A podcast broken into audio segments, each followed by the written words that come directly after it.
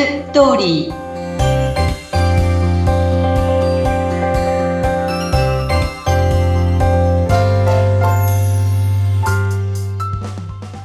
皆様こんにちは結婚相談所ライフツリーの和田ですこんにちは。インタビュアーの山口智子です。え毎回、婚活をしている皆さんにお役に立つ情報、また、え悩みなどに関してのお答えですね。そういったものをお伝えしているこの番組ですが、和田さん、今日のテーマは何でしょうか？はい。あの、今日は先日、えー、っと、本丸ラジオっていうところのインターネットラジオの収録があった時に質問があったんですけれども、そのえ男性からの質問で、バツイチは難しいですか？結婚相談所では？っていうお話だったんですね。はい。でそこについてのちょっとお話をさせていただきたいなと思います。あ、わかりました。まあ、私もバツイチなので、どういう感じなんだろうって気になりますけれども、教えてください。はい。えまあ、これは男性に関してなんですけれども、20代から30代前半の女性は、やっぱり初婚の方を希望する方が多いんですよね。はい。それはまあご両親もまだまだ、あの、元気でいらっしゃいますし、ご両親から見たら、まあお嬢さんが、まあ、うん、結婚相談所で出会うのに、えー、わざわざ、こう、バツイチを選ばなくても、初婚の人がたくさんいるんじゃないかっていうところもあります。だからやっぱり若い女性に関しては、そういうところはちょっと、えっ、ー、と、難しいかなっていう、まあ無理、もう全然ダメってことではないんですけど、それよりも結婚相談所はそこの男性が山ほどいるっていうことですよね。うんうん、ただですね、30代後半から40代の女性に関しては、バツイチ、子供なしっていう方が持てます。おー、そうなんですね。それは。そうなんです。なぜかと言いますと、一度は誰かに選ばれている。はい。あと、結婚っていうものがどういうものかが分かっている。はあ。目見る夢お産ではないっていうことですね。だから、割とこう、結婚相談所でのバツイチの方も結婚は早いですね。へえ、そうなんですね。やっぱり選ばれるから、お見合いする確率が高くなるってこともありますよね。ほう、そっか、一回経験してるからいろいろ分かった上でまた次はよ、よく、良い結婚をという、そこの部分も強いでしょうしね。そうですね。あの、まあ、こう、前の結婚の時のことを反省されたりとかっていう、次はこういうところを気をつけようとかね、そうされているっていうこともありますね。うん、そうなんですね。これ、女性のバツイチも女性のバツイチの方も、やっぱり、あの、それはやっぱ30代、まあ中頃以降の方は、全然私は問題ないと思いますよね。うん。ただ、まあ、どうしてもこう、若い男性にしてみたら、初婚の男性にしてみたら、こう、ちょっとこう、一回結婚してる、まあ20代のね、離婚したら20代の方とかは、ちょっとこう、自分でどうしていいかわかん。ない。ね、恋愛初心者の方も多いわけですから、なんかあまり経験値の高い女性に関してはちょっと、うん、引いてしまうというよりは、自分がどう扱ったらいいかわからないってとこが正直なところではないでしょうかね。うん、なるほど、なるほど。和田さんのところでもそういうバツイチの方の成婚例っていうのもあ、もう全然多いです。うん。うん、あの、まあ、20代のこう、バツイチの方っていうのは私はまだ、あの、一度も経験がね、自分の中ではないので、で、まあ30代は全然ありますし、男性なんていうのは本当に多くて、あの、どんどん結婚されていかれますね。うん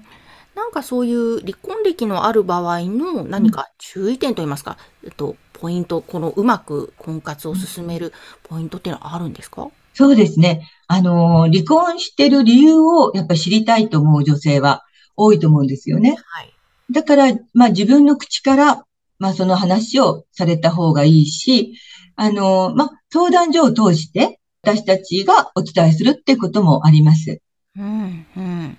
で、その離婚の理由もまあご本人がね、あの、うん、なかなかこう話しづらいこともあるとは思うんですけれども、やっぱり女性はどうして離婚されたのかっていうところ、やっぱ聞きたいと思うんですね。えー、で、あの、やっぱ不安なわけですよね。その、離婚されたことが、内容がね、どういうことかっていうのが。うん、で、あの、お子さんがいらっしゃる場合もあると思うんですね。はい。で、男性の場合は自分が引き取ってるっていう方はもう昔はいなかったですけど、最近はちょっと見えるようになったんですけど、まあ、だ、大体は奥様の方にお子さんが引き取られてる場合が多いので、まあ、親権がどうなってるかとか、あと養育費がいくらなのかっていうことは、やっぱり女性は知りたいところですね。うんうんなので、そういうところも私たちが相談所が間に入ってお答えする、お伝えするっていうこともありますし、まあ、ご本人がちゃんといくらぐらいだっていうことを、えっと、お伝えされるのもいいと思いますね。うんうん。もう、今度隠さずに、ちゃんとオープンに、その辺はやった方がいいわけですね。そうですね。で、年齢が高くなると、今度は養育費っていうよりは、えっと、相手の女性の今度、お子さんのいらっしゃる場合、遺産相続の問題が出てくるんですね、今度は。あそうすると、まあ、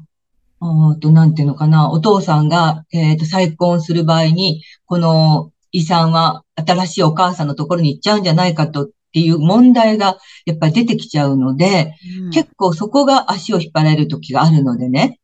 そこもちょっときっちりとちゃんとしといた方がいいですね。ど、そういうことも出てくるんですね。出てきますね。うちも実際に離婚されていて、お子さんがいらっしゃる方で、そのお子さんはもちろん、まあ、独立されていらっしゃるのでね、そのお父さんとの交流は時々はあるっていうことだったんですけど、お父さんが再婚するってことになった時に、まあそのお子さんたちはちょっとやっぱり待ったをかけたんですよね。うんで、その第三に対して、まあね、少なくても揉めるし、多くても揉めるってよく言われますけれども、まあそこをどうするかっていう、やっぱり話し合いをして、そこで決着があり、まあ認められたっていうケースもありましたし、あと死別をされた、えっ、と、うちが男性が、あの、奥様が死別して、なっていうケースがあって、そこもお嬢さんたちが、やっぱりそんなに、死別してから3年ぐらいでしたかしらね。うんまあ、お嬢さんたちに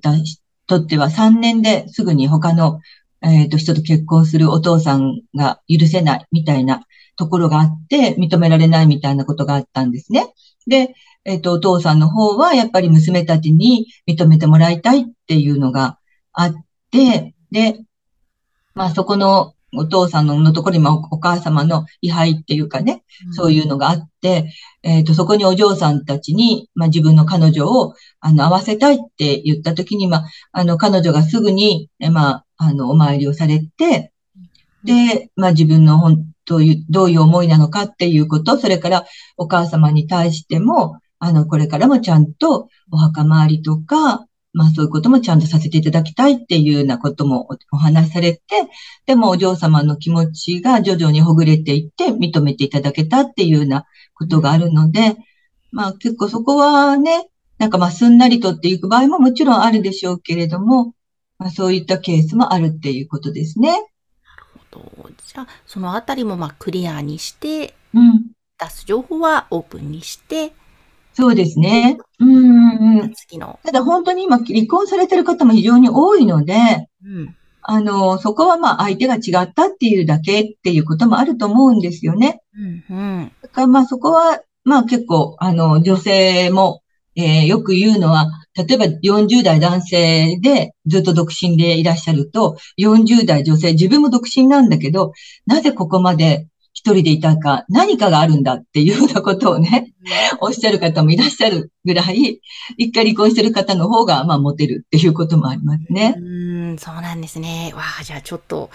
その、大丈夫なのかなと思わずに、まずは、あの、もう一回幸せな結婚をと望む場合は、そうです、そうです。に一歩踏み出した方がいいですね。はい。絶対にその方がいいと思います。はい。ということで、いろんなね、悩みはまた、ナコードさんに相談してはい。いけばいいわけですもんね。そうですね。はい。えーぜひあの和田さんの結婚相談所ライフツリーの URL は番組の概要欄のところに掲載しておりますので、えー一回話を聞いてみたいなという方、また相談したいことがあるという方はぜひアクセスしてみてください。そして番組へのご感想やご相談もお待ちしています。和田さん今日もありがとうございました。ありがとうございました。